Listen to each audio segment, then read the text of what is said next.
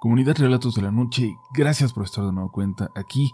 Saludamos a la mejor comunidad de todo Internet y esperamos de nuevo que ya estén listos y listas y del mejor humor para escuchar las siguientes historias paranormales, sobrenaturales. Ustedes tienen la última palabra. En esta ocasión tenemos preparadas las historias más aterradoras de verdad que nos han enviado taxistas, trabajadores del volante en los últimos meses y evidentemente este episodio va dedicado para ellos y esperamos que lo disfruten especialmente todos los que nos estén escuchando desde su auto. Esta es tu última oportunidad para dejar este episodio y buscar algo que te tranquilice, otro tipo de contenido, algo que te deje dormir hoy. Si decides continuar, si decides seguir adelante, es bajo tu responsabilidad. Esto es Relatos de la Noche. Hace poco llegué a mi ciudad a visitar a la familia después de meses de no hacerlo. Pedí un taxi del aeropuerto y esperé unos cuantos minutos para que llegara uno. Había mucha gente a pesar de que era de madrugada. Cuando llegó, la persona que me recibió el boleto me ayudó con mis maletas y luego se puso a hablar con el taxista. Eran casi las 4 de la madrugada. Yo subí al taxi y esperaba ahí mientras el señor discutía con el de los boletos. Entendí por lo que escuchaba que no me quería llevar. Me bajé y le pregunté si había algún problema, si era por la zona a la que iba, y el taxista dijo que no era eso. Después de un momento de duda tomó una botella de agua y se la tomó de un trago, y luego entró al taxi. Era un señor mayor, pálido y sudando. Incluso creo que ya me había llevado a casa otras veces en los años que tengo tomando esos taxis cuando voy a visitar. Le pregunté qué pasaba, si todo estaba bien. Se quedó callado, pero insistí. ¿Usted... ¿Usted cree en fantasmas, jefe? Me preguntó. Le respondí que sí, porque quería escuchar lo que tenía por contar, aunque en realidad mi respuesta era mucho más complicada que eso. Acabo de ver algo, jefe. Yo creía, pero nunca había visto nada. Acabo... Acabamos de ver algo. Comenzó a platicarme mientras avanzábamos hacia mi casa muy despacio. Ahorita llevé a una señora allá por la Lázaro Cárdenas. Estaba todo solo, ni un alma. La señora se subió conmigo en la parte de enfrente y me llamó la atención. Iba plática y plática. Me iba dirigiendo. No sabía bien la dirección para ponerla en el mapa del teléfono, pero sí sabía cómo llegar. Hasta la última vuelta. Ahí se equivocó y nos fuimos una cuadra más. Y ahí, al dar la vuelta... No sé cómo explicarle, jefe. Estaba seguro de que algo nos iba a pasar. Como si fuera un presentimiento, pero muy nítido. Le puse los seguros al taxi. Estaba seguro de que nos iban a saltar o algo así. Había árboles muy altos en esa calle, secos pero muy alto, tanto que se juntaban los de un lado con los del otro haciendo que por momentos pareciera que se unían. Le pregunté a la señora si daba la vuelta al fondo de la calle o si me regresaba de ahí, y es que parecía que la calle estuviera cerrada, que no hubiera salida. Se supone que por... La señora se cayó de repente y me apretó la mano muy fuerte, jefe tanto que me lastimó. Y luego gritó. Gritó muy feo, como si se me estuviera muriendo aquí al lado. Le vi la cara y luego volví a ver al frente. Vi unos pies. Vi unos piecitos, jefe, como, como de una niña. Unos piecitos que pasaron flotando, un poco más altos que el taxi. Me frené en seco y vi cómo pasaron de un lado a otro de la calle. No me atreví a agacharme para ver más, para, para ver el resto de lo que eso fuera. Me quedé nomás ahí congelado y la señora no dejaba de temblar. Cuando los pies se fueron, ella se agachó de pronto como para ver hacia dónde iban. Nos está viendo. Nos está viendo. Acelere, nos está viendo. Dele, dele, ahí viene, ahí viene. Todavía me da escalofríos, jefe. Es como si todavía estuviera escuchando a la señora gritar. El taxista detuvo un momento su relato y yo no supe qué decirle. Nunca me habían contado algo así, que se escuchara tan honesto, que acabara de pasar, que pareciera tan real, tan posible. Los ojos del taxista estaban llenos de terror. La señora se bajó corriendo a su casa, jefe. Ni bajó su maleta y yo ni en cuenta de que la dejó. Ni lo pensé. Ahorita que lo deje usted se la voy a ir a llevar. Y me da una tentación muy rara de volver a pasar por esa calle de atrás, jefe. Para ver si es cierto. Para ver si fue un sueño. Seguro que alcanzo a ir antes de que amanezca. De nuevo no supe qué decirle. Continuamos en silencio el resto del viaje. Notaba cómo le temblaban las manos al volante al señor. Cuando llegamos a mi casa le deseé suerte. Ya no supe qué le ocurrió. Quizás en estos días que vuelva a casa para Navidad me lo encuentre de nuevo. Quizás me platique el resto de la historia.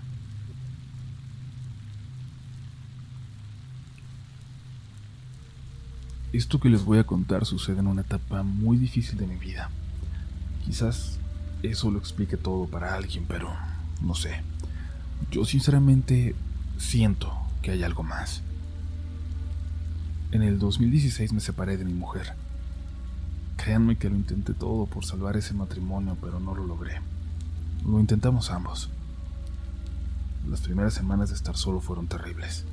A los meses sentí que logré estabilizarme pero medio año después de la separación, un amigo me contó que mi exmujer había empezado a salir con un amigo suyo y no pude tomarlo bien.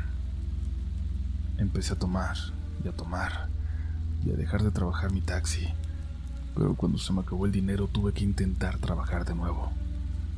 No estaba borracho cuando manejaba, o no del todo.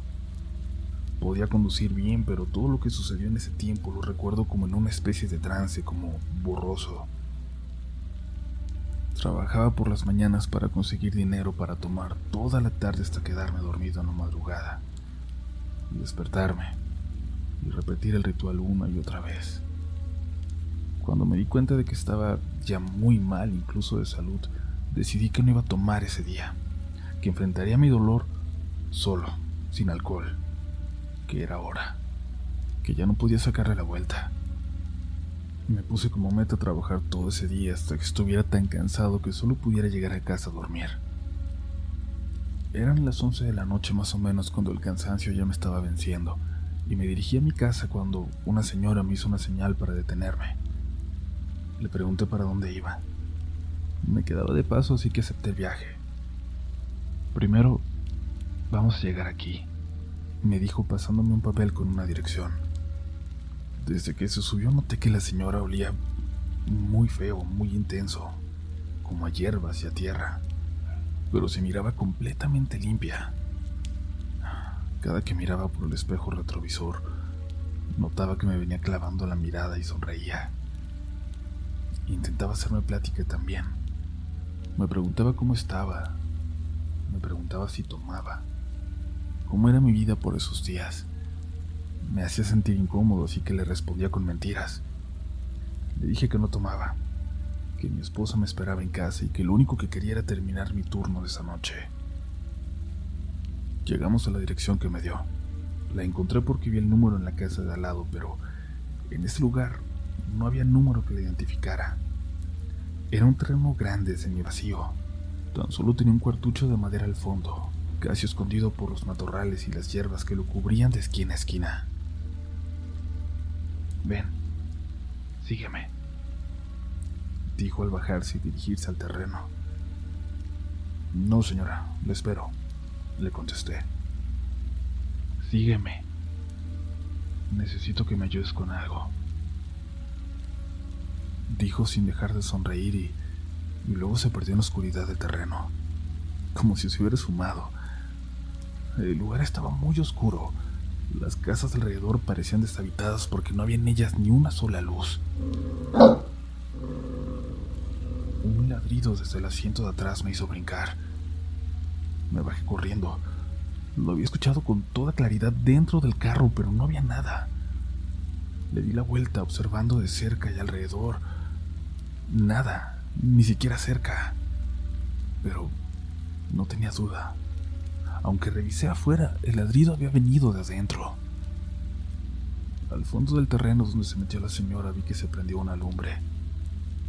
La señora se acercó un poco hacia mí. Me dijo que fuera, que ya me podía ir, que me, que me iba a pagar. Sin pensarlo me subí a mi taxi y aceleré para largarme de ahí. En cuanto lo hice me sentí como libre, como a salvo y empecé a ver luces. Las simples lámparas estaban prendidas en el resto de la calle. Todo parecía haber vuelto a la normalidad. Llegué a mi casa y me tiré en la cama y creo que me quedé dormido el momento. Un ladrido me despertó. Un ladrido dentro de mi cuarto. Estaba completamente oscuro y es que en aquel entonces cubría las ventanas con cobijas oscuras para que no me entrara nada de luz. Solo fue eso, un ladrido. Pero en una esquina, en una esquina del cuarto, alcanzaba a ver una sonrisa. Unos dientes amarillos brillaban en la oscuridad apenas visibles. Lo siguiente que recuerdo es despertar en el hospital, dos días después. Mi amigo, el que me había contado lo de mi esposa, se había preocupado porque dejé de contestarle los mensajes y fue a verme. Me encontró tirado en muy malas condiciones. Dice que en el hospital me salvaron la vida. Estaba tan mal que le conté esa fantasía, este sueño de alcohol, esta pesadilla que había tenido esa última noche como había soñado con todo un día de trabajo hasta terminar en aquella secuencia horrible con aquella mujer, con aquel ladrido, con lo que me había llevado a casa. Ustedes son libres de pensar que solo fue eso, la fantasía de un borracho. Yo lo hice por unos días hasta que volví a la casa y recibí la visita de la vecina de enfrente, muy preocupada por mí. Ella no solo me confirmó que aquel día yo sí había salido a trabajar, me dijo que llegué y que llevaba a una señora en el asiento de atrás, que dejé el carro en la entrada de la casa y entré, y que a los pocos minutos la mujer salió del taxi y entró detrás de mí. Nunca la vio salir. La casa a partir de entonces se sentía muy fría, muy triste, permanentemente. No soporté mucho y me fui de ahí. Tal vez es casualidad, pero desde que llegué a mi nuevo departamento me ha ido mejor. Sigo en contacto con mi vecina, aunque nunca paso ya por aquel lugar. Ella solo me comenta que hasta ahora nadie dura más de un mes en aquella casa, pero no sabe por qué.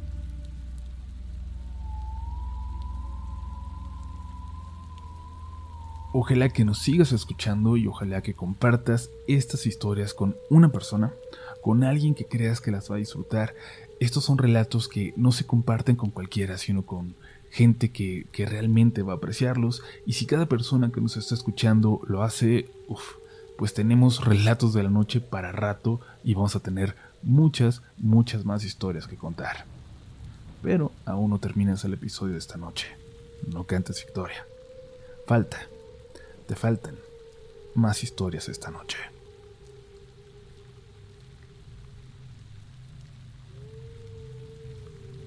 Esa noche nos estaba cayendo una tormenta espantosa aquí en la ciudad. De esos días en los que uno ni quiere salir. Mi esposa me dijo que no fuera a trabajar, que me quedara con ella y con los niños, pero le dije que había que aprovechar, que las noches así son buenas para los taxis. Había que pagar inscripciones pronto, así que no había tiempo que perder ni noches que descansar. Tal como lo imaginaba cuando salí, la noche estaba movida. La gente no quería caminar y los que podían se evitaban la manejada. No era tan tarde cuando me hizo la parada una señora que venía empapada. Su suéter apenas la cubría y no traía paraguas. Me dio una dirección y me dijo que manejara como si no estuviera lloviendo, que me daría un extra. Le hice caso y aceleré pero sin ponernos en peligro. Cuando las calles están así tienes que manejar pensando también en los errores de los conductores menos experimentados alrededor de ti. Los choques abundan. Llegamos a la dirección que me dio. lejos, bastante lejos, en una colonia de reciente creación, de esas en donde las casas son todas iguales. Pero esa calle en particular solo tenía cuatro construidas, muy distanciadas una de la otra. Nosotros íbamos a la del fondo. Parecía un escenario de película. Detrás de mí había más, pero en esa dirección parecía que era solo una casa en medio de la nada. Por favor, acompáñeme a revisar, me dijo la señora. Parecía desesperada. Le pregunté qué ocurría, pero se limitó a pedírmelo de nuevo y me dio un billete grande. Quédeselo, solo acompáñame. No se lo acepté. Bajé del carro con ella y la cubrí con mi paraguas. La puerta de la casa estaba abierta. Era una casita de dos piezas. En donde estábamos supongo que estaría la cocina, comedor y la sala. Solo alcanzaba a ver un sillón. Y frente a nosotros la entrada a dos recámaras tan pequeñas como ese primer espacio.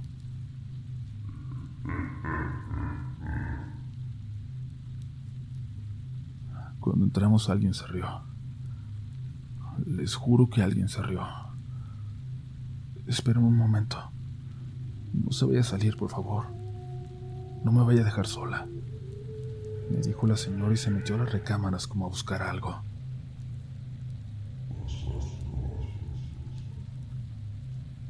Alguien dijo mi nombre en la oscuridad. No era la señora, pero ella tampoco se lo había dicho ni había forma de que lo supiera. No están, no hay nadie, dijo la señora triste al salir de las recámaras. Ya no están. No está mi niña. La señora traía consigo la foto de una chica de unos 20 o 22 años, con un bebé en los brazos. Supuse que era quienes buscaba. Llama a la policía, joven, por favor, me dijo. Pero le di mi teléfono. Se lo di para que ella hablara y yo fui al taxi por una lámpara. Sin decirle nada, regresé a la casa. Había una mesita con un plato servido de comida y una silla de bebé. Entré hacia las habitaciones. Se veía completamente normal, pero vacía. Salí y me quedé con la señora en la puerta de la casa. Esperamos a la policía ahí. Llegó una patrulla y un oficial habló con la señora y el otro conmigo. Le expliqué que no sabía mucho, pero que la casa estaba vacía. El policía miraba constantemente por encima de mi hombro hacia adentro y de pronto gritó. Le gritó a su compañero. Le dijo que había alguien adentro. Entró con la pistola en su mano apuntando gritando con groserías que saliera. Vi claramente cómo entró y apuntaba hacia el sillón de la sala, y después de unos momentos le pidió a su compañero que entrara también. Y después de unos momentos le pidió a su compañero que entrara también. Lo escuché. Estaba seguro de haber visto a alguien que pasó por la puerta y se sentó ahí, pero era imposible, y nadie más lo vio. Esto es un detalle asqueroso, pero tengo que contarlo porque no me lo puedo explicar y creo que es importante. El policía nos pidió que entráramos a ver. En el sillón, donde dijo que vio a alguien sentado, había algo que parecía como excremento de un color horrible y un olor nauseabundo y como con pedazos de madera. No sé cómo explicárselos. Yo solo tenía a confirmarles que eso no estaba ahí hace un momento. No había forma de que alguien saliera sin que lo viéramos, o de que alguien hubiera entrado a nuestras espaldas, menos con los policías ahí. No quería hacerlo y me sentía mal, pero tuve que irme. Tuve que dejar a la señora. Le deseé suerte, pero ya no podía hacer más. Una patrulla más llegó cuando yo me iba al hacer alto a la vuelta de esa calle. Lo alargué un poco porque la tormenta era tanta que no podía ver más allá de unos cuantos metros.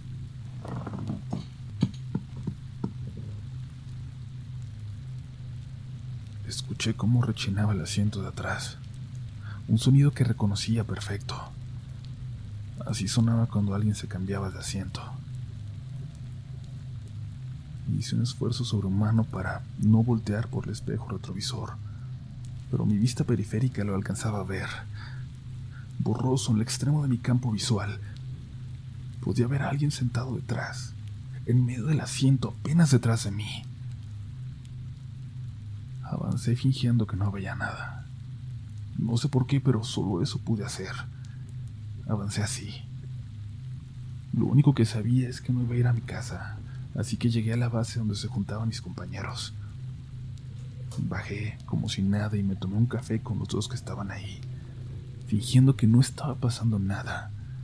No dije nada, no platiqué nada. De reojo miraba hacia mi taxi que estaba con los vidrios empañados. No podía ver hacia adentro, pero eventualmente, cuando bajó la tormenta, pude ver que estaba vacío.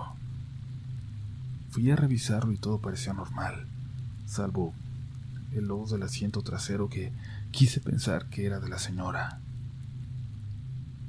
Compré algo de cenar y me fui a mi casa. Y cuando llegué le pedí a mi esposa que despertara a los niños que recién se habían dormido.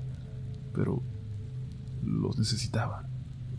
Necesitaba sentirlos cerca, sentirlos a salvo y quizás también sentirme a salvo yo. No sé cómo explicar porque puede parecer una experiencia sin muchos motivos para asustarse, pero la única certeza que tuve de esa noche es que los demonios existen. Lo que sea que dijo mi nombre en ese lugar, lo que sea que vi de reojo en aquel asiento, no era humano, ni fantasmal era algo innombrable. ¿Quién sabe cuál es la historia de esa señora, de ese lugar? ¿Quién sabe dónde esté esa cosa, dónde ande suelto? Pero todavía, todavía me dan mucho miedo las noches de tormenta.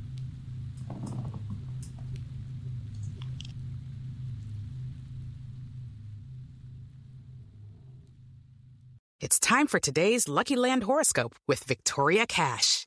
Life's gotten mundane, so shake up the daily routine and be adventurous with a trip to Lucky Land. You know what they say your chance to win starts with a spin. So go to luckylandslots.com to play over 100 social casino style games for free for your chance to redeem some serious prizes. Get lucky today at LuckyLandSlots.com. Available to players in the U.S., excluding Washington and Michigan. No purchase necessary. VGW Group. Void where prohibited by law. 18 plus. Terms and conditions apply. Hola, buenos días, mi pana. Buenos días, bienvenido a Sherwin Williams. ¡Ey! ¿Qué onda, compadre? ¿Qué onda? Ya tengo lista la pintura que ordenaste en el ProPlus app. Con más de 6.000 representantes en nuestras tiendas listos para atenderte en tu idioma y beneficios para contratistas que encontrarás en aliadopro.com. En Sherwin Williams somos el aliado del PRO.